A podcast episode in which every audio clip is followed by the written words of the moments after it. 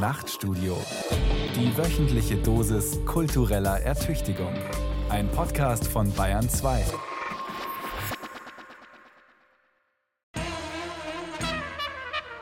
Wildes Denken. Zugeritten und moderiert von Johanna Ortmann. Und Beate Meyer-Frankenfeld. Und wir sind heute ein bisschen im Western-Style unterwegs. Ich höre es schon so ein bisschen. Ja, weißt du, wie äh, Brigitte Bardot und Jean Moreau in Viva Maria. Kennst du den Film? Kenne ich nicht, erzähl mir davon. Ein krasser Schinken aus den 60ern. Louis Malle, also so westernartig. Zwei Frauen, beide heißen Maria. Eine ist Terroristin, die andere Sängerin und die lernen sich zufällig kennen ähm, und bringen sich dann gegenseitig bei, was sie am besten können. Die eine kann am besten Revolution und die andere ist ein Liebesprofi. Und wer wäre dann wer von uns beiden? Also spontan, jetzt nur wegen der Rollenverteilung im Film, würde ich sagen, du wärst Brigitte und ich, ich Jeanne. Aber wir wären beide Maria. Und der Witz ist aber, dass wir uns gegenseitig unsere Fähigkeiten beibringen.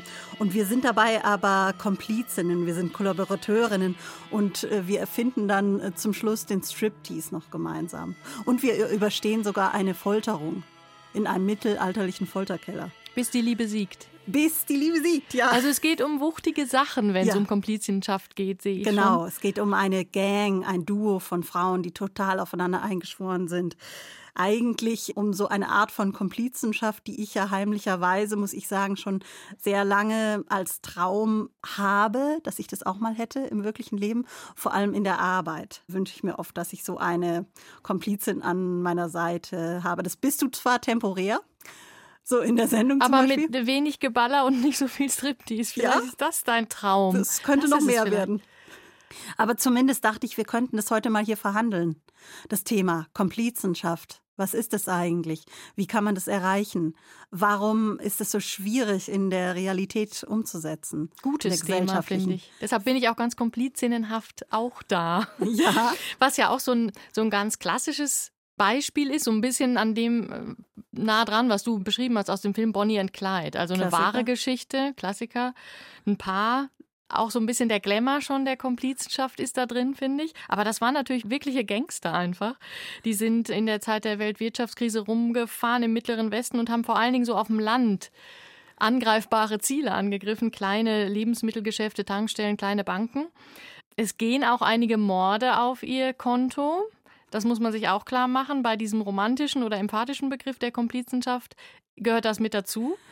Und sie selber sind 1934 erschossen worden, waren da noch sehr jung. Ist da was drin? Dass ich den Film gesehen habe. In deinem Traum aus Ja, ist ewig her, dass ich Bonnie und Clyde gesehen habe. Aber dieses gangsterhafte, verschworene, konspirative Kriminelle, muss ich zugeben, das gefällt mir schon. Und dass man einen Coup plant, also dass man verschiedene Sachen zusammen plant, das ist wesentlich, ne? Also die, die Tat. Ja, sozusagen. und ein, ein ganz fixer Zusammenhalt, der unverbrüchlich ist. Blutsbruderschaft ist ja auch so eine Fantasie, die einem jetzt so ganz assoziativ in dem ja. Zusammenhang kommen kann. Winnetou Old Shatterhand, würdest du da auch noch mitgehen? Nee, das ist mir noch zu kitschig. Ich glaube, das ist eher so männermäßig, oder? Ich hätte schon handfestere Ansprüche an eine Komplizenschaft. Ja, aber vielleicht ist das Ganze ja sowieso so ein Kitsch des Handfesten und des Riskanten, des Gefährlichen. Also dieses ganz heftige ähm, Leben und Tod, Gedeih und Verderb, Haut und Haar, so diese Sachen, an die man erstmal denkt. Vielleicht ist das auch falsch. Aber ja, erstmal. Ja, ist natürlich typisch. Du hast es schon wieder seziert. Es ist natürlich heillos romantisch. Die Vorstellung ist es romantisch, vielleicht auch so ein bisschen wie im Märchen. So wie die sieben Zwerge, die sind vielleicht auch Komplizen. Die sind sowieso zusammen, die wohnen ja in ihrem Häuschen, aber dann kommt sowas auf sie zu in Gestalt des schönen Schneewittchens und dann schmieden sie einen Plan. Schneewittchen darf bleiben, wenn sie die Hausarbeit verrichtet. Das ist überhaupt das, nicht glamourös. Nee, glamourös nicht. Aber ist auch die Frage ein bisschen, ob sie auch eine Komplizin dieser Zwergengang werden kann. Also mit der Haushaltsvorstellung nein. Erstmal viel zu unglamourös und Haushalt, das machen eh bald die Roboter. Ah, geht das auch? Komplizenschaft mit Maschinen? Geht auch. Zum Beispiel Robert und Frank. Kennst du den Film? Das ist ein alternder Juwelendieb, der mm, ist eigentlich nur noch zu seiner Unterhaltung, klaut er manchmal so Seifen oder so kleinere Dinge, langweilt sich aber eigentlich und Seife ist aber jetzt auch nah am Haushalt und wenig ja, am Glamour, finde ich. Das stimmt, wo du das sagst. Also, aber auf jeden Fall, ähm, ja, Haushalt ist auch das Stichwort. Sein Sohn äh, schafft ihm dann einen Roboter an, der ihm halt zur Hand gehen soll und der ihn auch pflegen soll. Aber dieser Pflegeroboter, der wird dann sein Komplize und plant tatsächlich ein Coup. Insofern geht es schon. Also zumindest in der Fantasie. Und äh, das ist ja immer der Ursprung dann. Und in deiner Idee, jetzt in deinem Traum, kämen da auch Maschinen vor, wie in dem Film? Also hast du eine Komplizenschaft mit deinem Staubsauger, mit deiner Spülmaschine vielleicht? Nee, das, das habe ich hier auch schon mal erörtert. Nein, die sollen mir eigentlich nur dienen, diese Geräte. Aber ich könnte mir vorstellen, dass zum Beispiel Pilze vorkommen. Oder dass ich Pilze oder Pilze, nein, wirklich richtige Pilze. Richtige. Also die könnte ich mir als Vorbild nehmen, weil die meisten Pilze machen Komplizenschaften mit Pflanzen. Und dann kann man Wasser besser austauschen. Es gibt sogar Pilznetzwerke. So Überlebensnetzwerke sozusagen. Genau. Aber Netzwerk ist ja jetzt mal ganz abgesehen von den Pilzen auch so ein bisschen so eine ja, Komplizenschaftsikone, die aber eher aus dem Wirtschaftsleben stammt oder auch aus der Politik. Also, dass man sagt, wir bilden Netzwerke und das hilft dann allen, also es nützt allen. Aber diese Rede vom Netzwerk kommt auch sehr häufig vor, so als Anspruch an jeden persönlich. Also, schaff dir ein Netzwerk, sonst gehst du unter in diesem äh, Wirtschaftsleben und in der politischen Arena. Und das klingt dann wieder ein bisschen, finde ich, nach diesem Sicherheitsnetz äh, für so verzweifelte Ich-AGs. Ne? Ja, Ich-AGs sind aber wirklich dann auch schon wieder retro, oder? Ja, und auch ein bisschen so das Gegenteil von Komplizenschaft. Ne? Vielleicht müssen wir doch noch mal ein bisschen so ganz große kulturgeschichtliche Vorbilder nehmen. So Hochkultur meinst Hochkultur, du? Hochkultur, ganz am Anfang, so ganz elementar Adam und Eva vielleicht. Sind das für dich Komplizen? Komplizen. Ja, eigentlich so einen richtigen Plan haben sie ja nicht. Den Plan hat jemand anders mit ihnen. Ne? Und er geht dann so, wie sie sich das vorgestellt haben, auch nicht so richtig auf. Ne? Also Adam nee. und Eva eher nicht, oder? Okay, anderes Ende der abendländischen Fahnenstange. Tim und Struppi? Wallace und Gromit vielleicht? Ja, geht auch. Das ist eigentlich cool. TKKG vielleicht auch sowas Pubertäres, die Gang, das ist ja so eine pubertäre Fantasie. Oder Saskia Esken und Norbert Walter Borjans. Ja, das Sind das auch super. Komplizen? Ein Tandem eher, oder? Tandem, Doppelspitze. Würde oder man Fünferkette. Sagen. Fünferkette, Doppelspitze. Wird. Heilige Dreifaltigkeit vielleicht, wenn wir schon bei den Zahlen sind. Die sind ja wesensunterschiedlich, aber eben trotzdem ganz eng verbunden. Zusammen aber sind sie Gott. Ja, aber kann dann die heilige Dreifaltigkeit anarchisch sein? Kann sie subversiv sein? Das finde ich nämlich eigentlich ist das Interessante oder auch das Verlockende an der Komplizenschaft. Naja, sie macht jedenfalls große Pläne und sie macht auch alles zusammen. Das sind vielleicht auch Kennzeichen von Komplizen. Und sie hat einen Feind, einen Gegner. Das hätte die Dreifaltigkeit dann im Teufel. Okay, gut, dann haben wir jetzt Gangster, feministische Gangsterinnen. Roboter. Roboter, Pilze. Götter. Götter, genau. Eine Etwas, ziemlich verwirrende ja. Sammlung, finde ich. Ja, erste Erkenntnis mal wieder in diesem wilden Denken. Wir schwimmen. Vielleicht kommen wir erstmal ein bisschen wieder down to earth. Me, myself, me, myself and Matzko. Vorlesetag an der Schule. Per MS Teams werden engagierte Eltern gebeten, den Kindern, zum Zeitpunkt der Veranstaltung noch in Homeoffice oder Notbetreuung befindlich, vorzulesen. Fünf Mütter melden sich und ein Vater. Literatur seiner Wahl, Märchenklassiker. Die Kinder sind bei allem dabei, Hauptsache immer was anderes. Mit halbem Ohr höre ich von meinem Schreibtisch aus mit und es dauert nicht lang, da hängt es wieder an der Wand, das berühmte Spieglein, Spieglein. Und die böse Königin, auch so ein Klassiker, fragt, Wer ist die Schönste im ganzen Land? Märchen kommen ja sogar noch als Thema in der Schule vor. Warum, frage ich mich. Wofür waren Märchen eigentlich nochmal gut? Ah, sie sollen die Kinder einnorden auf das Oben und Unten, das Gut und das Böse und alle anderen Fallstricke des Lebens. Der Wald ist dunkel, der Wolf ist böse. Die Stiefmutter eine Bitch. Wenn eine Frau in dieser gnadenlosen Welt überleben will, dann muss sie einen Mann abkriegen. Mein liebes Kind, bleib fromm und gut, so wird dir der liebe Gott immer helfen. Oder immerhin aus Stroh Gold spinnen können. So wahr ihr Gott helfe. Ansonsten sollte sie als demütige Hausfrau die Stube fegen und die Guten ins Töpfchen, die Schlechten ins Kröpfchen sortieren wie Aschenbrödel oder mit nobler Blässe den Laden für sieben hardworking Zwerge besorgen, wie Schneewittchen. Na, hätten Sie gedacht, dass sich so ein original italienisches Gericht wie Spaghetti Marco Polo so schnell und problemlos zubereiten lässt? Die Frauen, denen auch Gott nicht mehr helfen kann, fallen meist tief wie die bedauernswerte Pechmarie, nämlich in den Brunnen. Oder sie landen im Ofen, wie die Hexe aus dem Knusperhaus. Da hätte ich Lust, mich schmutzig zu machen oder mich gar selbst zu verbrennen. Am Abend verkündet meine Tochter, dass sie auf gar keinen Fall gedenkt, Prinzessin zu werden. Wenn überhaupt was mit Adel, dann gleich Königin. Und zwar Alleinherrscherin. Ihre beruflichen Ambitionen werden etwas eingebremst, als ich ihr verkünde, dass sie auch als Alleinherrscherin besser das Einmaleins drauf haben sollte. Miserabel gelaunt schläft sie ohne Antwort auf die Frage 7 mal 8 ein. Ich dagegen nicht, denn ich überdenke nochmal das kleine Einmaleins des Kinderprogramms, mit dem ich groß geworden bin. Ach, Schlumpfine, Schlumpfine, willst du mich heiraten? Und lande bei meiner qualitativen Inhaltsanalyse schnell in der Gemeinde Schlumpfhausen. Dort gibt es, das ist überliefert, ja irre viele Schlümpfe, denen irre viele Charaktereigenschaften zugebilligt werden. Den Schlauen und den Sportlichen, den Deprimierten und den Depperten, den Floristen und den Tortenbackenden Schlumpf. Aber nur eine Schlumpfine, die nicht nur blauhäutig, sondern vor allem blauäugig ist. Sie ist schön und schön blond, wohnt in einem rosaroten Pilz und trägt immer das gleiche weiße Kleidchen. Nachdem sie sich vor dem Spieglein an der Wand gekämmt hat, kümmert sie sich um kranke Mäusekinder oder bringt sich selbst in Schwierigkeiten, sobald sie ohne männliche Aufsicht das Dorf verlässt. Und dann muss sie natürlich wieder mal gerettet werden. Der Wald ist dunkel, Gargamel böse uns Kindern der 80er wurde auch durch das System Schlumpfhausen klar kommuniziert, ohne Männer sind wir Frauen aufgeschmissen. Und für das Prinzip Frau reicht eine. Und das ist in vielen Bereichen ja bis heute so. Hätte dich gern gebucht, aber wir haben schon eine Frau. Den Satz hat eine Bekannte von mir, eine Musikerin, zu hören bekommen. Genauso im Comedy-Bereich. Es tritt auf, der lustige Dicke mit der Gitarre, dann der seltsame Bauchredner, der mit den Ethno-Gags und dann noch die Frau. Die eine Frau. Frau sein als Unique Selling Point. Das kann, solange Frau auch in der Kategorie Schönste im ganzen Land brillieren kann, von Vorteil sein. Aber weil wir alle im freien Verfall befindlich sind, auf Dauer keine Beschäftigungsgarantie.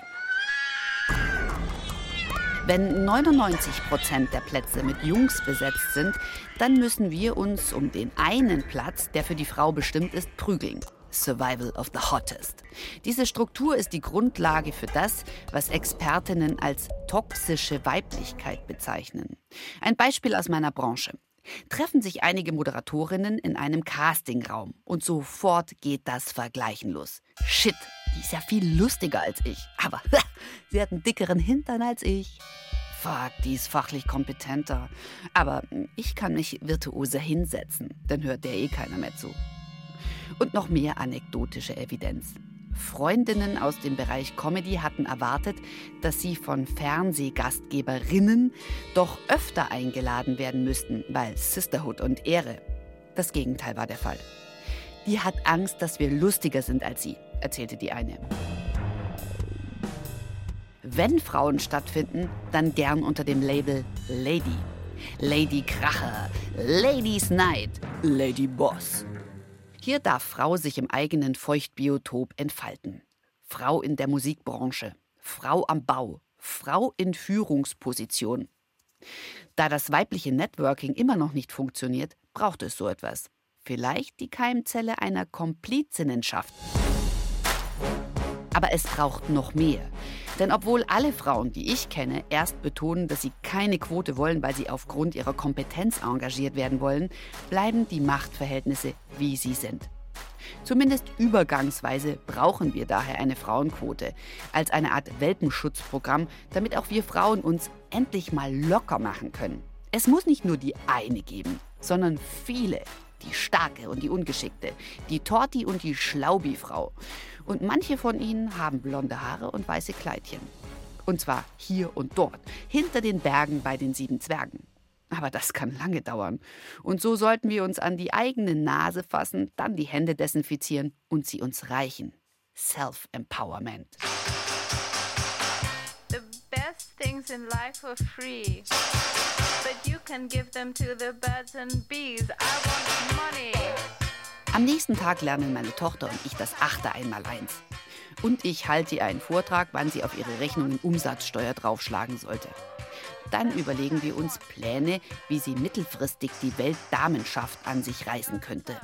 Matriarchat war eigentlich nie unseres, aber damit sich etwas bewegt, sollte Frau es nicht unter einer anständigen Revolution machen. Aber nicht nach dem 90er-Jahre-Motto: Gute Mädchen kommen in den Himmel, böse überall hin. Denn bloße Frechheit wird am Ende nicht siegen. Auch das hat meine Tochter und Komplizin von morgen in Sachen Gleichberechtigung schon verstanden. Die angehende Diktatorin der Herzen hat sich nämlich schon einen generationsübergreifenden Wahlwerbespruch überlegt. Spieglein, Spieglein an der Wand. Wer ist die sozialste im ganzen Land?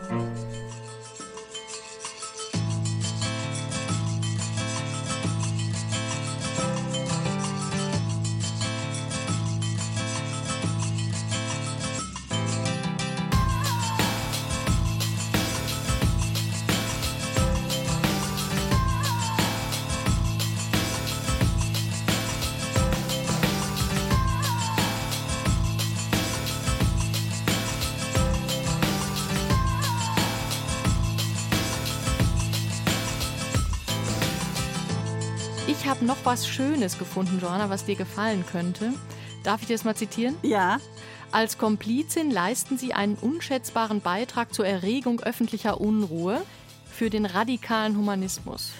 Das klingt in der Tat in meinen Ohren schon mal besser. Das klingt gut, oder? Ja. Ist vom Zentrum für politische Schönheit, den AktionskünstlerInnen. Mhm. Und da steht dann aber auch auf der Seite, das finde ich ganz interessant, Komplizin werden sie mit einer jährlichen Unterstützung ab 100 Euro, also 8,33 im Monat, 28 Cent am Tag. Also sozusagen die Kosten der Komplizenschaft werden dir schön vorgerechnet und klein gerechnet. Und dann steht da noch, sie erhalten nirgendwo so viel Aufruhr und Dissens für jeden gespendeten Euro wie bei uns. Oh, das und, ist irgendwie auch krass. Und das Ganze eben unter dem Titel Komplizenschaft. Also käufliche Komplizenschaft. Das muss ich jetzt natürlich sagen, widerspricht wieder völlig meinen Idealen. Ja, 28 Cent pro Tag wären jetzt vielleicht noch okay. Aber ist es wirklich ernst gemeint? Ja, ja, das ist ernst gemeint. Und ähm, ja, auch irgendwie nichts Schlechtes. Was ich daran nur ja, bemerkenswert finde, ist eben, dass dieser ganze Komplizenschaftsglamour ja doch ziemlich runtergedimmt wird dadurch. Und das eben auch noch in der Kunst. Also das heißt eben, es könnte sogar sein, dass die Käuflichkeit im Herzen der Komplizenschaft äh, sitzt. Das ist ja bei diesen Casino-Ausrauben-Erzählungen, die man immer hat und diesen Geschichten auch so. Mhm. Letztlich ist das vielleicht so? Vielleicht ist dein Ideal eins, mit dem du die Käuflichkeit mitgekauft hast. Das ähm, heißt aber trotzdem, dass wir weiter noch in unserem verwirrten Zustand sind, den wir vorher schon konstatiert haben. Wir oder? raten, wir tasten uns voran. Ja, ja, ich würde jetzt mal sagen, Methode, Assoziation gescheitert. Äh, wollen wir zu Methode, Theorie voranschreiten? Ja, das ist immer gut. Vielleicht das Ganze ein bisschen wissenschaftlich angehen. Das erste Feld, auf dem man von Komplizenschaft spricht, ist das Strafrecht. Das habe ich jetzt allerdings nicht so vertieft. Also natürlich im Strafrecht ist der Komplize, der Mittäter, der wird auch sehr, sehr hart bestraft. Das finde ich schon mal ganz interessant für die gesamte mhm. Konstellation. Mhm. Womit ich mich aber befasst habe, ist ein kulturtheoretischer Ansatz und zwar von der Kulturtheoretikerin Gesa Ziemer. Die hat ein Buch geschrieben über Komplizenschaft und unterscheidet da wissenschaftlich drei Phasen. Komplizen fassen gemeinsam einen Entschluss, sie planen eine Tat und führen diese aus. Also das ist so ganz streng logisch argumentiert. Und das äh, Spannendste aber fand ich, sie hat 15 Regeln der Komplizenschaft. Die habe ich dir jetzt hier mal aufgeschrieben, ah, dass wir okay. die vielleicht zusammen uns angucken. 15, das ist ja. viel, viel. Das ist ein bisschen viel. Wir können ja erstmal gucken, welche mhm. uns da so anspringt. Ja. Und Erstens dann können wir vertiefen, genau. Lese ich schon, äh, Komplizen tauchen nie alleine auf, sondern immer mindestens zu zweit. Ja, das wäre ja schon mal gut. Die Komplizen finden sich, statt zu suchen. Interessant. Das ist interessant, weil man erst denken würde, man tut sich unter einer Idee oder einem Plan zusammen und sucht dann eben Mitstreiter und das sieht ja so ein bisschen so aus, man erkennt sich auch, man findet sich einfach zufällig ein bisschen. Ja. Das hätte man vielleicht so nicht gedacht, ne? Das äh, durchkreuzt auch meine Komplizenschaftspläne. Dann kreieren ein gemeinsames Ziel, das allen Nutzen bringt. Ein Ziel zu formulieren, stelle ich mir gar nicht so einfach vor. Auch noch eins, was allen Nutzen bringt. Aber das ist natürlich auch wieder nicht ganz so romantisch, wie wir es in den Assoziationen hatten. Ne? Also dies mit dem Nutzen, dass man sagt, man versammelt sich unter einer Idee dann oder einem Ziel. Das ist eine ziemlich komplizierte Konstellation. Dann, was ich auch noch ganz interessant finde, Komplizen schließen temporäre, aber keine dauerhaften Beziehungen. Das widerspricht auch meinen Vorstellungen von, man ist ewig zusammen in ja. einer Gang und kämpft. Genau, dieses Haut- und Haar-Ding. Aber das Temporäre ist wirklich interessant. Also, dass man sagt, man ist vorübergehend so eng verknüpft. Das äh, ist tatsächlich was, was man sich anders vorgestellt hat, so in so einem ersten Vorbegriff. Ne? Welche Regel findest du sonst noch interessant? Nummer 10. Äh, Komplizen aktivieren das Kleine im Großen. Mhm. Recht also, abstrakt formuliert auch. Das ist abstrakt formuliert, aber dann steht ja noch dabei, ja, sie sind im Grunde wie so eine kleine Zelle innerhalb eines großen Systems. Sie sind nicht außerhalb des Systems. Und die Frage ist dann, schreibt sie hier, wie große Organisationen mit diesen Keimzellen umgehen. Also diese Outlaw-Idee, die man ja auch hat, die ist vielleicht gar nicht der Witz der Komplizenschaft, sondern dass du irgendwo drin bist, vielleicht nicht erkennbar. Steht das eigentlich auch irgendwo? Ja, ähm, agieren gegen einen Gegner, der von ihrer Existenz nichts ahnt. Wo ist das? 13. Ah, 13. Ja, das heißt, das System ahnt nichts davon, das große, wo du drin sitzt, und ja. seine Vertreter. Das ist dann vielleicht das Subversive. Also du bist eine kleine Gruppe. Das ist auch nochmal in der 15. Regel, Komplizenschaften sind ein Beispiel für die Kraft des vermeintlich Schwachen. Das spricht mich natürlich wieder enorm an.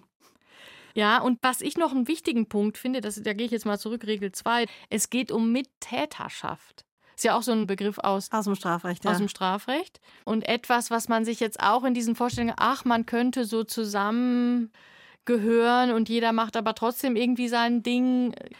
Da ist ja Mittäterschaft doch ein großes Wort. Also wir müssten zusammen. Ja. Wir müssen uns mitschuldig machen. Wir müssen uns mit, mitgefangen, mitgehangen. Bei dem, was du machst, wäre ich genauso mitschuldig und du auch. Genau. Wir ja. brauchen ein Ziel, ein Coup und äh, sonst ist es auch mit der Mittäterschaft. Dieser Zug sozusagen ist wesentlich. Wollen wir mal versuchen, ob wir überhaupt ein Ziel fänden? Was Welches für ein Ziel? Ziel hättest du, wenn wir eine Komplizenschaft wären? Umverteilung. Also richtig große Sachen. Richtig großes Ding. Okay, dann sag ich herrschaftsfreie Gesellschaft weltweit. Noch größer. Matriarchat. Auch weltweit. Aber das ist vielleicht alles zu groß, ne? Also das Kleine im Großen heißt nicht nur, glaube ich, dass du in so einer Organisationsstruktur bist, sondern dass du auch machbare Ziele. Der Coup ist sozusagen ein machbares Ziel. Was weiß ich, du organisierst einen Flashmob äh, irgendwo, du agitierst in, in, im, im Stadtraum oder so etwas, kann man sich vorstellen? Ja, wir, wir, Beate, wir, oder wir hacken wir, genau. die äh, Börse, die Wall Street am besten, besser noch. Das wäre ein richtiges Komplizending. Finde ich schon. Ja. Aber da wir könnten es nicht, fällt mir gerade. Da, das könnten wir nicht, genau. Okay, machen wir eine Stufe drunter. Wir äh, bilden eine Gang, die als Ziel hat, dass der BR basisdemokratisch wird. Ich würde gar nicht sagen, dass das so ein kleines Ziel ist. Das ist eigentlich nicht? auch ein großes Ding. Spielt eigentlich Geld eine Rolle äh, für dich? Ich muss ja deine Interessen auch noch genauer kennen? Also erwartest du dir von unserer Komplizenschaft auch, dass dabei was rumkommt? Also ich müsste nicht die Bank knacken, dass ich in Saus und Braus leben könnte. Wenn ich davon leben könnte, würde es mir reichen eigentlich. Ja, weil wir bräuchten ja auch eben den gemeinsamen Nutzen. Das können ja unterschiedliche sein. Ich würde vielleicht Privatier werden, Privatess oder wie nennt man das? Pri Privatier. Privatier klingt eigentlich schon ziemlich Privatier, gut. Privat, Privat, Privatgelehrte. Äh, genau. Aber das ist dann irgendwie auch das Gegenteil von Komplizenschaft, oder? Ja, du bräuchtest aber vielleicht unsere Komplizenschaft, damit wir da hinkommen. Um so weit zu kommen, genau. Aber stellt sich dann schon die Frage, wo die Anarchie bleibt, ne? Ja, das habe ich auch gerade überlegt. Also irgendwas stört mich daran, an dieser Vorstellung vom Privatiere-Dasein. Vielleicht liegt es auch daran, dass du das ja sagst aus einer privilegierten Position heraus. Also, dass wir beide ja nicht wirklich schwach oder Underdog-mäßig sind. Wir sind ja eigentlich privilegiert. Das würde heißen, dass Komplizenschaft damit zu tun hat, auch, dass man sich zusammentut aus einem Druck heraus oder aus einem Mangel den man beheben will, der aber ein persönlicher ist. Das heißt, das, das wäre dann auch so ein bisschen die Fallhöhe zu diesen politischen Zielen, die wir eben hatten. Ich kann sagen, ich bin für Umverteilung oder ich bin für, für das weltweite Matriarchat. Das ist aber nicht, wo sozusagen ich mit Haut und Haar, um das nochmal zu sagen, mit drin hänge. Ne? Also vielleicht sind Komplizen immer die, die für ihren Vorteil, und das kann auch nur ein Ausgleich eines Nachteils sein, wirklich arbeiten mit so einer subversiven Logik. Und das ist natürlich dann schon ein Punkt, wenn man sagt, wir sind nicht subversiv genug, weil wir diesen persönlichen Druck vielleicht so nicht haben, weil wir aus einer, wie man das eben immer sagt, heute äh, und auch sehr richtig sagt, aus einer privilegierten Position heraus sprechen. Wir sind Subversionsromantikerinnen vielleicht. Ja, das gefällt mir als Begriff. Das heißt aber, das wäre dann nur die Sehnsucht, also sozusagen als Rumpf, die Sehnsucht, ein Underdog zu sein aber ohne das Risiko, was dazu gehört, zu tragen oder tragen zu müssen. Oder eben wenigstens nicht der Feind des Underdogs. Also der die Ver Sehnsucht nicht der Feind des Underdogs zu wenigstens sein, genau. zu sein, wenn man schon selber keiner ist. Die, die Verbündete. Und das äh, kann man lernen. Unser Kollege Tobias Stosiek hat es zumindest mal versucht. Ich bin katholisch. Mit neun war ich das erste Mal bei der Beichte. Kommunionsvorbereitung, Pflichtprogramm. Davor Tage intensivster Selbstbefragung, lustvoll verzweifelt. Wo sind sie, meine Sünden? Der Pfarrer will schließlich was hören.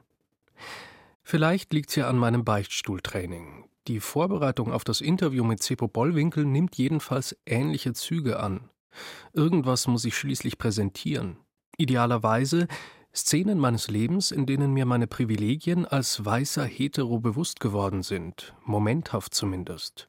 Vielleicht sogar meine impliziten Rassismen. Es ist übrigens bei Teilnehmenden auch der Wunsch da, am Schluss die Absolution zu kriegen. Ja? Gibt's nicht, ist nicht im Service inbegriffen. Also, so. Aber das ist total da und so läuft es halt nicht. Sagt einer, der seit 20 Jahren im Geschäft ist. Cepo Andreas Bollwinkel. Schwarzer Solo-Oboist in Lüneburg, Transmann und Familienvater südafrikanischer Herkunft. Bollwinkel bietet unter anderem Workshops an, die weißen Heteros wie mir vermitteln, was es in unserer Gesellschaft bedeutet, weiß zu sein. Die Norm. Also ich glaube, etwas sehr Wesentliches, worum es mir geht, ist, dass Menschen verstehen, dass wir, um die ganzen Probleme, die mit den Ismen verbunden sind, zu lösen, los müssen von dieser individuellen Ebene. Ich bin gerade nicht so nett zu jemand anderem, sondern dass wir auf die strukturelle Ebene müssen. Sonst löst sich das nicht. Ja? Wir müssen uns alle als Gesellschaften dabei erwischen, wo wir das permanent perpetuieren. Das ist das große gesellschaftliche Narrativ von den anderen und die sind dann schlecht. Und das machen wir nicht nur mit Bildern und Worten, sondern mit gesetzgeberischen Handlungen, mit den Handlungen von Staatsorganen, von jeder Institution, von Uni bis zum Schützenverein. Keine Absolution also, kein Freispruch, keine Abgabe von Verantwortung, sondern im besten Fall die Ermutigung, zugleich Ermahnung, Verantwortung zu übernehmen. Nicht nur für sich selbst, auch für die Institution, der man angehört und deren Spielregeln systematisch Menschen ausschließen. Das ist viel schwieriger, als zur Beichte zu gehen und zu sagen, ich habe an dieser Stelle schlecht gedacht. Mhm. Ja, shit happens, na und. Und Seppo Bollwinkel hat noch ein zweites Problem mit dem Beichten, der emphatischen Selbstbezichtigung. Ein Phänomen von Privilegiertheit ist, dass ich nichts anderes gelernt habe, als permanent mich selber zu zentrieren. Darauf hinzuweisen, damit Leute es merken und zu sagen, Mensch, guck mal, es geht da auch noch anders. Ja? Probier es doch mal aus, immer mal wieder schrittchenweise. Das ist ein langer Lernprozess, schrittchenweise. Nicht mich selber zu zentrieren und nicht permanent um mich und meine Gefühle zu kreisen, sondern mal zu gucken, was sonst noch so los ist. Auch das gehört zum Erwachsensein dazu. Also an so einer Stelle kommt dann wieder die Ermunterung dazu. So nun kreis mal nicht um deine Schuld und deinen Scham, sondern mach mal 10% weniger Schuld und Scham und nutzt die 10% zu gucken, wer ist noch eigentlich da auf dieser Welt. Ja? Also nichts mit Selbstentblößung und biografischer Arbeit. Oder anders gesagt? Die Selbstreflexion beginnt eigentlich in dem Moment, wo ich mit einer anderen Perspektive konfrontiert bin. Entscheidend sei nicht die Innenschau, sagt Bollwinkel, sondern von außen auf die eigene soziale Position zu blicken. Keine Nähe, sondern Distanz herzustellen zu sich. Der Trainer ist also weniger Therapeut als zum Beispiel Historiker. Also viele Leute wollen unglaublich viel den historischen Kontext wirklich verstehen. Wie ist das passiert? Was haben meine Vor-, Vor-, Vorväter und Mütter für einen Scheiß getrieben, sodass ich immer noch diesen Scheiß treibe, dass wir in dieser Situation sind. Und das ist dann auch ja schon ein Weggehen von der Selbstzentriertheit, sondern da geht es um ein Verstehen und davon loszukommen. Abstand zu sich, ein Verständnis für die eigenen rassistischen Prägungen, das geht natürlich auch mit weniger Abstand. Man muss nicht gleich zu den Vorvorvätern und Müttern zurückspringen. Manchmal reicht auch ein Blick auf die eigenen Kindheitslektüren. Doch noch ein biografischer Anknüpfungspunkt für mich. Pippi. Also Pippi Langstrumpf ist ja so im deutschen Narrativ das freie Mädchen und damit ja auch eine Vorbildfigur. Und ich würde Pippi Langstrumpf einkatalogisieren in den Bereich koloniale Fantasie. Und die Freiheit, die Pippi da tatsächlich hat und die beneidenswert ist, die hat Pippi, das steht schon im ersten Kapitel von diesem Buch drin, weil ihr Papa ihr die Kiste mit Gold geschenkt hat. Willkommen in der schönen Welt des Kapitalismus. Deshalb hat sie ein Haus, ein Pferd und einen Affen und kann sich Freunde kaufen mit Süßigkeiten und so weiter. Und auch im ersten Kapitel steht, wo der Papa das Gold her hat. Das hat er ja kolonisiert. Das ist eine koloniale Fantasie, das Ganze. Wird aber nicht so gelesen, weil das so selbstverständlich ist. Wir sind ja in den Karl-May und Bla-Lügengeschichten aufgewachsen. Kurze Geschichtsstunde zum Kolonialismus. Pipi Langstrumpf vom Sockel holen. Reicht das?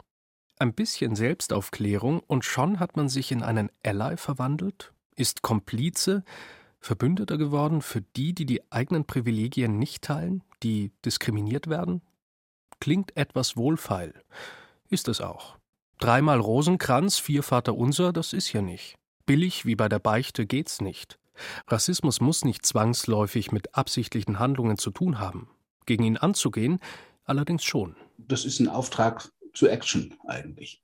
Womit wir wieder beim Punkt von vorhin wären. Verantwortung übernehmen. Nicht nur für sich, auch für die Institution, deren Teil man ist. Beispiel: Ist das Kollegium zu homogen, muss man eben die Ausschreibungen ändern. Das wäre dann Schritt zwei nach dem Drüberreden.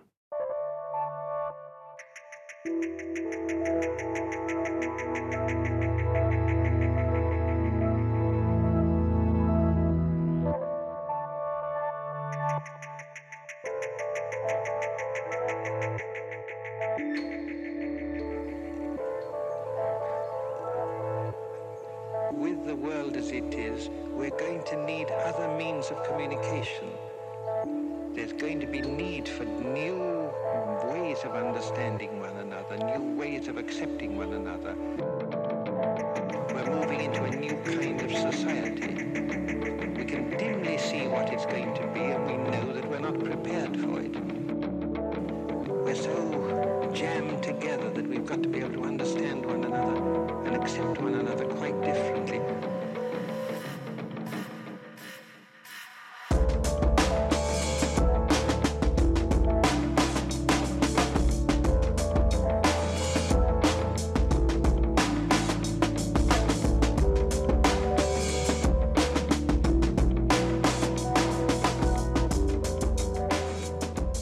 Das ist eine wirklich heikle Frage bei dieser mhm. Komplizenschaftsfantasie. Wer kann sich eigentlich mit wem verbünden? Also das heißt, man muss das Ganze dann eben doch irgendwie politisch denken. Und ganz abgesehen davon, dass nicht jedes Bündnis eben Komplizenschaft wäre, was, mhm. also was lernt so, man daraus für Bündnisse? Ja, naja, check your privilege. Da, wo wir vorhin schon mal waren, fast, dass Privilegierte vielleicht gar keine Verbündeten so, so sehr brauchen, zumindest nicht existenziell brauchen. Das, das heißt, sie machen es wirklich nur für das gute Gefühl dann. Ja, so wie ich, meinst du? Na, wie wir alle irgendwie. Critical Whiteness nennt man das. Also das ist ja eigentlich das, was wir ähm, versuchen und auch versuchen sollten. Das ist ja nichts Schlechtes. Aber es ist eben was anderes, als wir gedacht haben. Also sprich aus der Identitätsdebatte, Identitätspolitik, böses Wort inzwischen. Böses Wort, genau. Das soll ja immer heißen, das ist eine Politik, die die Gesellschaft spaltet. Das ist der große Vorwurf eben, ne, dass man sagt, jeder spricht für seine Identität und sagt auch, jeder darf nur für seine Identität sprechen, Schwarze für Schwarze, Frauen für Frauen. Das ist der Vorwurf, aber es geht da vielleicht viel mehr um Allianzen, als man es in diesem Vorwurf sieht. Was man sich ja gesellschaftlich auch angucken könnte bei der Frage, wer kämpft mit wem, wofür, wogegen, Ökonomie, Klasse, Arbeitswelt, da wäre dann die Frage eben, habe ich einen Kollegen, einen Komplizen, einen Kollaborateur. Und der sanfteste, der neutralste Begriff, wenn man jetzt auf die Arbeitswelt guckt, auf die wirtschaftlichen Verhältnisse und wie sie erwirtschaftet werden, ist ja der Begriff Team. Das ist ja fast schon so ein Zauberwort. Das heißt eben, es sagt, es gibt keine Hierarchien oder flache Hierarchien. Das ist oft mitgekauft. Es gibt natürlich einen Teamchef aber oder eine Teamchefin. Mhm. Aber das Team ist doch so eine eigene Einheit. Das wird schon oft so transportiert als wäre das eine Art von Komplizenschaft. Und die Analogie zum Bankraub wäre dann eben der Erfolg der Firma ist eigentlich der Coup, der Plan, für den alle arbeiten und der dann irgendwie allen nützt. Das heißt aber auch ein bisschen, finde ich, die Subversion ist dann im Funktionalen, im Funktionieren aufgegangen. Ne? Das deckt sich auch mit der Analyse von der Gisa Ziemer, also dieser Kulturtheoretikerin, die wir vorhin schon hatten. Deren Buch ist schon, glaube 15 Jahre alt. Und die konstatiert damals schon also auch die Auflösung der Grenze von privat und beruflich. Dann, dass sich eigentlich die klar definierten Berufsfelder auflösen, was auch zu viel Unruhe führt. Und aber auch etwas, was sie nennt Selbstaktivierung. Und das ist dieses, dass man zunehmend Arbeit als Selbstverwirklichung definiert und damit natürlich der Einzige viel mehr in der Pflicht ist, aber es auch viel mehr gefordert wird vom Einzelnen. Das ist aber, finde ich, eben dann schon, also da kippt das ein bisschen, diese romantische Idee, die wird gekapert eigentlich, finde ich, bei solchen Vorstellungen, weil man ja sagen würde, dann gehörst du auch mit Haut und Haar der Firma eigentlich. Ne? Und die Arbeit ist so eine Art Lebensform. Das hat ja was Totales äh, und eben nichts mehr von Subversion. Also das ist ja auch eine Totalität sozusagen deiner Nützlichkeit für die Arbeit. Das ist eine gewisse Falle, finde ich, die darin liegt, wenn man diese emphatischen Begriffe in so einer ähm, in so einer Art Marketing für bestimmte Arbeitsformen in die Wirtschaftswelt überträgt. Das, das kann man aber an dem Teambegriff auch beobachten.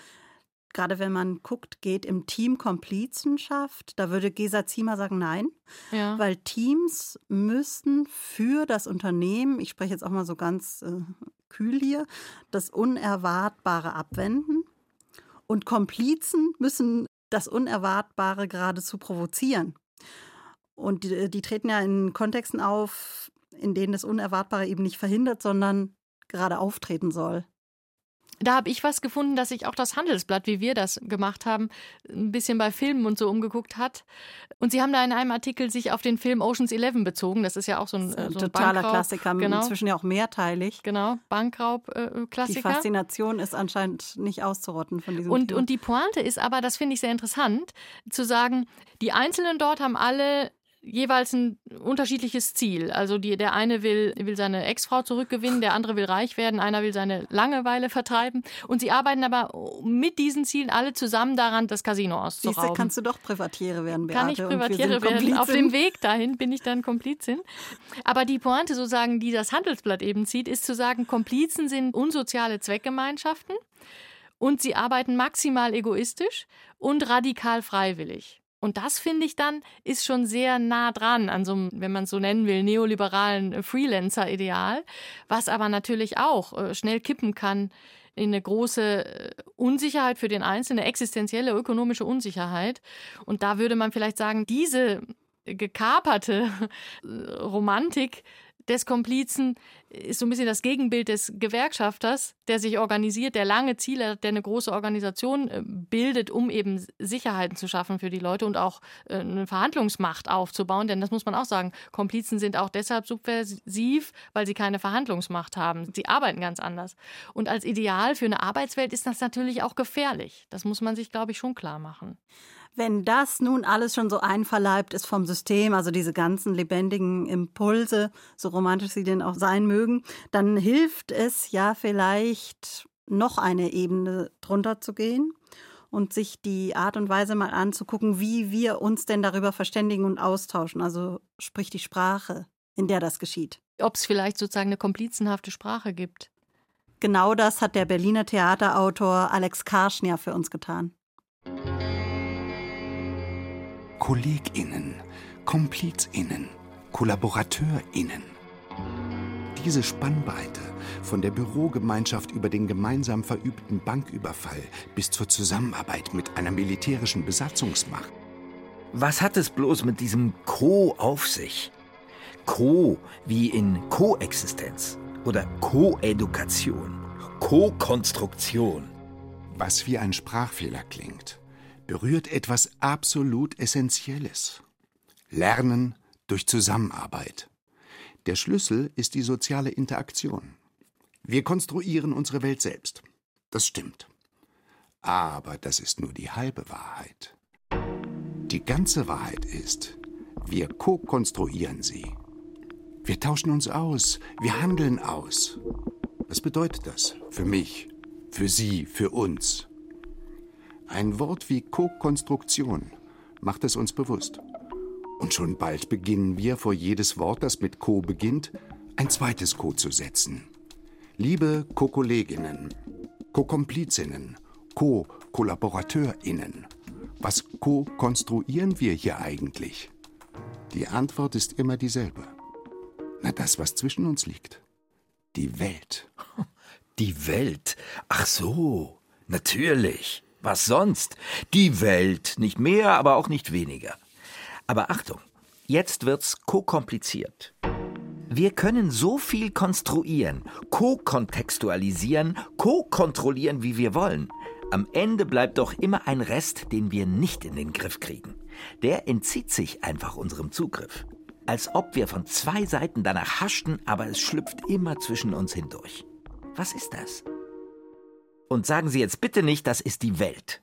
Und kommen Sie mir erst recht nicht mit diesem Satz, die Welt sei alles, was der Fall ist. Das sage ich Ihnen gleich. Das ist nicht der Fall. Aber, aber. Wir sind doch KollegInnen, KomplizInnen, KollaborateurInnen. Was weiß ich? Meinetwegen sind wir U-Bahn-Co-KontrolleurInnen in tiefgefrorenen Unisex-Kleidern. Wir haben uns verschworen. Ob wir es wollen oder nicht, meistens wissen wir es noch nicht einmal. Es ist aber so. Wir haben uns verschworen, und zwar dazu, uns gegenseitig zu helfen. Und manche von uns machen ihr ganzes Leben nichts anderes, als das zu verleugnen. Meistens sogenannte Männer, innen. Männer, die nichts anderes sind oder sein wollen als Männer. Manche von uns würden diese sogenannten Männer genauso definieren als diejenigen, die nichts anderes machen, als herumzulaufen und der Welt vorzugaukeln, dass sie keine Hilfe brauchen von irgendjemandem, außer von anderen sogenannten Männern, die das genauso sehen wie sie und das auch sagen, immer wieder. Und ein paar anderen, die zwar nicht selbst als sogenannte Männer herumlaufen, ihnen aber das Gefühl geben, dass sie damit vollkommen recht haben, dass sie niemanden anderen brauchen, außer eben jene, die ihnen das bestätigen. Dass sie dann von denen umso mehr abhängig sind, das verrät ihnen hoffentlich keiner. Von selbst kommen sie zum Glück meistens nicht drauf. Aber um die geht es hier nicht. Sie leben unter keiner kokognitiven Dissonanz. Die meisten von ihnen haben nicht mal eine Welt, sondern eher eine Umwelt. Und damit sind sie anderen Lebewesen viel näher als ihren Mitmenschen, die sich des Mit bewusst sind und auch, dass es gar nicht so leicht zu fassen ist. Was heißt hier eigentlich Mitmensch? Kann ich nicht einfach Mensch sein, ohne Sie? Eben nicht. Das ist ja das Problem. Es wird gleich wieder ko-kompliziert. Wir haben sofort wieder angefangen zu ko-konstruieren. Zum Beispiel ein Problem, das es eigentlich gar nicht gibt. Bis wir es ko-konstruiert haben. Aber das ist es eben. Eben nicht, sagt einer und stampft mit dem Fuß auf. Er ist sich im Gegensatz zu vielen anderen schon bewusst, dass er Mitmenschen braucht, aber er will sich eben aussuchen können, welche. Fair enough. Lassen wir es ihn versuchen. Nur Mut. Kollegen, Komplizen, Kollaborateure und Innen. So gefällt mir das schon viel besser. Sie sehen, ich gendere zwar, aber ich gendere nicht jede und jeden. Ansonsten neutralisiert sich das ja gegenseitig. Aber ein gut gesetztes Innen hier und da macht es uns doch immer wieder bewusst. Wir reden hier nicht nur von sogenannten Männern, wir reden hier auch von sogenannten Frauen. Das finde ich kollegial. Und ehrlich gesagt will ich auch weder Komplizin noch Kollaborateurin sein, sondern mir reicht der oder die Kollegin. Das mag ja sein, dass Ihnen das reicht. Aber die Frage ist, reicht mir das auch? Oder anderen wie mir. Ich verstehe, dass Sie nicht scharf drauf sind, sich als Kollaborateur bezeichnen zu lassen. Auch wenn sich das in der letzten Zeit als Anglizismus in der sich kosmopolitisch verstehenden Welt von KünstlerInnen einer gewissen Beliebtheit erfreut als trendy Bezeichnung für Zusammenarbeit.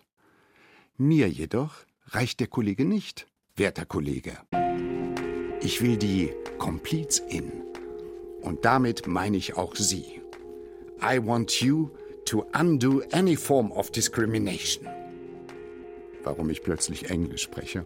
Weil ich dieses Wort so mag. Undo. Das bedeutet so viel mehr als rückgängig machen und ist zugleich so kurz. I love it. Und wenn Sie das innen nur sehr gezielt einstreuen wollen, sei es drum. Wenigstens wird Ihnen dann niemand Virtual Signaling vorwerfen können. Ein Wort, das es noch nicht zu einer deutschen Übersetzung gebracht hat, ähnlich wie Vogue. Aber als Vogue wird man sie dann auch nicht bezeichnen. Und nein, ich meine weder ein Magazin noch ein Tanztrend-Workout oder Model. Sie wissen genau, was ich meine. Sie sind noch nicht ganz wach. Sie sind noch bestenfalls im Halbschlaf. Werte Kollegin, Sie wollen mich nicht nur zur Komplizin, Sie wollen mich tatsächlich zur Kollaboration verführen. Zur Zusammenarbeit mit einer Macht, die sich unserer Sprache bemächtigen möchte, und zwar nicht nur mit Anglizismen, geschenkt, sondern mit neuen Normen. Geschlechternormen. Warum um alles in der Welt sollen wir, zwei Kollegen, uns gegenseitig als Innen bezeichnen? Das werde ich nie kapieren. Das kann ich nicht ausschließen, dass Sie das nie kapieren werden. Aber meine Arbeitshypothese ist, dass es noch eine Chance gibt, dass Sie es doch noch kapieren werden in your lifetime. Also, warum sollten wir uns als KollegInnen begreifen, wenn wir schon keine KomplizInnen mehr werden? Ganz einfach, weil wir innen sind und nicht draußen, und zwar in der Logik der Diskriminierung drinnen. Wir sind die Norm und wir bestätigen uns als Norm, wenn wir uns weiter als Kollegen begrüßen und die Kollegin als Kollegin und zwar nur die Kollegin, die nicht unserer Norm entspricht, also kein Kollege ist. Insofern würde ich sagen, wir brauchen kein weiteres Co vorne, sondern ein Innen hinten und zwar immer. Selbst wenn du das noch nicht sofort verstehst, sondern erst später auch wenn ich es vielleicht noch nicht ganz verstanden habe oder verstehen wollte, habe ich wohl verstanden, dass du mich gerade geduzt hast. Und wenn das daran liegt, dass du mir ein In angehängt hast, dann nehme ich das jetzt mal so hin und sage dir erstmal, du mich auch. Welt. Und zwar herzlichst gerne. Es bleibt kompliziert. Um nicht zu sagen komplizitär. Jetzt duzen wir uns hier also als KollegInnen, als würden wir uns dauernd zublinzeln, wenn wir uns zufällig auf dem Korridor begegnen oder in der Kantine. Na, wie geht's dir? Als hätten wir uns miteinander verschworen. Als wäre das Ganze hier eine große Ko-Konspiration. Als ginge da was im Geheimen. Da geht aber nichts im Geheimen. Da ist nix innen. Das ist alles außen. Das ist doch keine Privatangelegenheit. Wenn Sie mich duzen oder ich Sie, wie ausschließend ist das denn? Nein. Du kannst mich mal mit deinem Du. Für mich bleiben Sie Sie und in. Herr, Frau, Kolleg, in.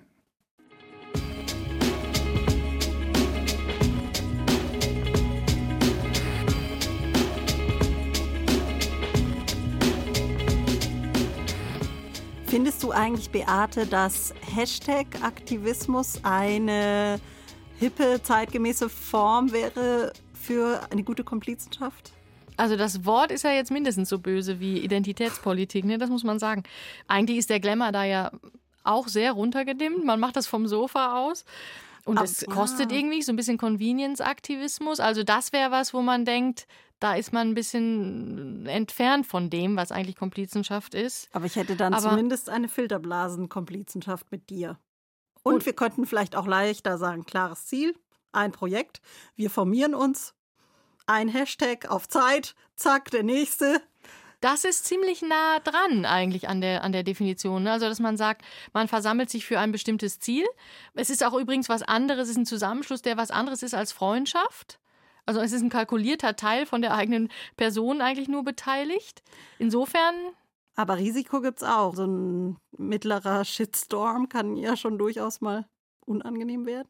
Das heißt, das ist ja auch wieder ein zutreffendes Kriterium dann, Risiko. Ein Riesenunterschied ist natürlich, dass man gesehen werden will. Das ist ja was ganz anderes in der klassischen Komplizenschaft, wo man eben verdeckt arbeitet, wo man auch äh, verdeckt bleiben muss. Also das wäre wirklich gegen die Regel Nummer vier von Gesa Ziemer. Komplizen erscheinen nicht als solche, sondern als Einzelgänger.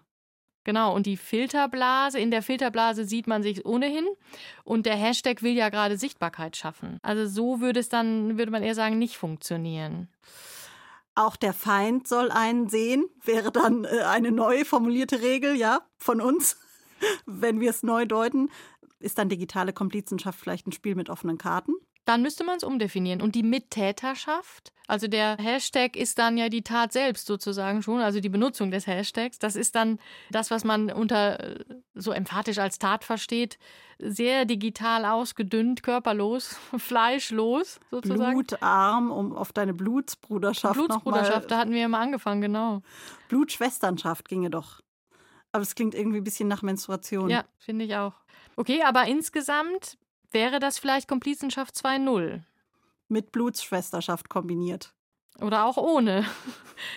Ich In will jedem Fall ist es von ein, meinem Pathos noch haben. Das ist ein hartes Pathosgefälle, ja genau. Und wie ist das eigentlich das Technische an dem Hashtag Aktivismus? Ist das etwas auch, was zu deinem Komplizinnenschaft Haut und Haar Pathos passt oder nicht? Absolut, Gedeih und Verderb. Da halte ich schon dran fest. Und das Technische ist kein Hinderungsgrund dann, ne? Nein, dass man das Techn technikgestütztes Haut und Haar wäre dann der Punkt. Das ist doch eigentlich eine gute Mischung. Ja, dann müsste man sich zumindest nicht ganz von diesen anarchischen Dingen verabschieden. Und dieser schwelgerischen Komplizinnenschaftsutopie. Aber so ein bisschen melancholisch ist man schon, oder? Solltest du jetzt sein, finde ich. Ja, melancholisch bin ich in Bezug eben auf, dass es so schwer fällt, Ziele und Pläne zu formulieren. Dass man da irgendwie so ein bisschen machtlos rumsitzt und sagt, ich habe da eigentlich nichts Großes. Aber vielleicht, jetzt fällt mir gerade ein, vielleicht ist das auch eine ganz andere Wolte, Joanna. Vielleicht ist es so, wir haben ganz große Pläne. Wir haben auch Gegner. Wir haben auch Gegner mit Gesicht sozusagen. Kein System, sondern viel weiter unten. Aber wir sagen da jetzt natürlich nichts zu. Also mal wieder Regel 13. Der Gegner ahnt nichts von uns. Geheimhaltung, so eine Art Grundgesetz der Komplizenschaft. Und für uns wäre es dann auch für unsere unerfüllte Komplizin-Sehnsucht sowas wie so ein Erlösungsgesetz, denn man darf ja gar nichts sagen. Und kann sich aber trotzdem als Komplizin fühlen. Das ist doch gut. Also Subversionsersatzhandlung. Genau, Critical White Umsturzfantasie. Also ganz ohne Tat. Eine potenzielle Tat. Ja, Mittäterschaft als Konzept. Als Komplizinschaft, Konzept, Kunst. Sozusagen. Das ist super, das müssen wir uns unbedingt Patent als Wille und Vorstellung. Komplizenschaftskonzept, Kunst. Der Begriff gehört uns. Damit gehen wir dann nicht so ganz glamourös aus der Sache raus, wie wir reingegangen sind. Also Bonnie and Clyde ist nicht mehr so viel, so, nee. so eher so Feiglinger. Du meinst Feigheit als Konzeptkunst? Zu Komplizenschaft, sagt Gesa Ziemer, gehört ja auch ein bisschen Größenwahn. Bei uns ist es jetzt eher ein kleiner Wahn.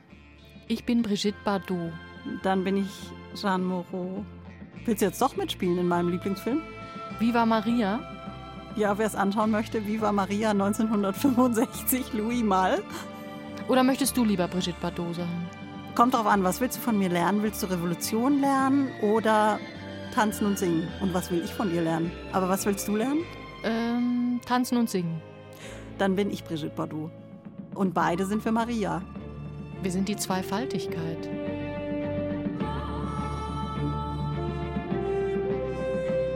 Das war Wildes Denken mit der Komplizinnen Zweifaltigkeit Beate Meyer-Frankenfeld und Joanna Ortmann.